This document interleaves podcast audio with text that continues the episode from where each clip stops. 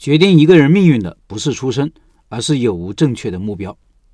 昨天说到了普通人开店如何设定自己的目标，得到了很多开店多年的老司机的响应。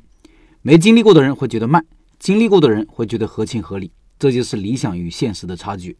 有了合理的目标，心态才会好，步子才会更稳。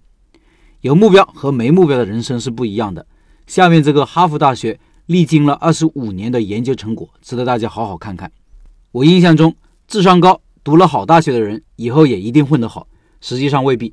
这个调研就是针对一群哈佛大学准备毕业的人，跟踪研究他们二十五年的人生经历，发现这些天之骄子有些混得好，有些混得差。而造成这群人前途迥异的关键因素，并非是出身，而是最初的人生目标。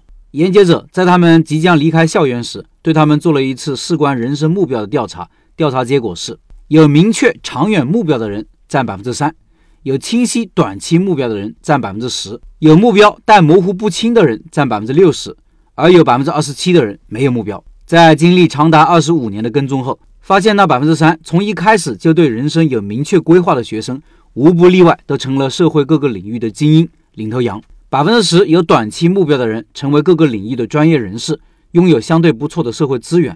百分之六十有目标但不明确的人，最终都归于平凡，在流水线上做一个普通的螺丝。而剩下的百分之二十七没有目标的人，生活状态都很差，且他们习惯于抱怨周围一切的人和事，把自己的失败归结于外界。归结于社会不给他们机会，原因其实很简单，即他们不知道自己想要什么，所以也无法设定有效的目标。是不是感觉有点不可思议？我以前觉得哈佛大学毕业的混得再差，也应该是个美国州长或者议会议员啥的，但居然有百分之六十的人归于平庸，甚至有百分之二十七的人归于失败者。但是这就是冷冰冰的实打实的调研数据。看过这个研究，我们能做啥呢？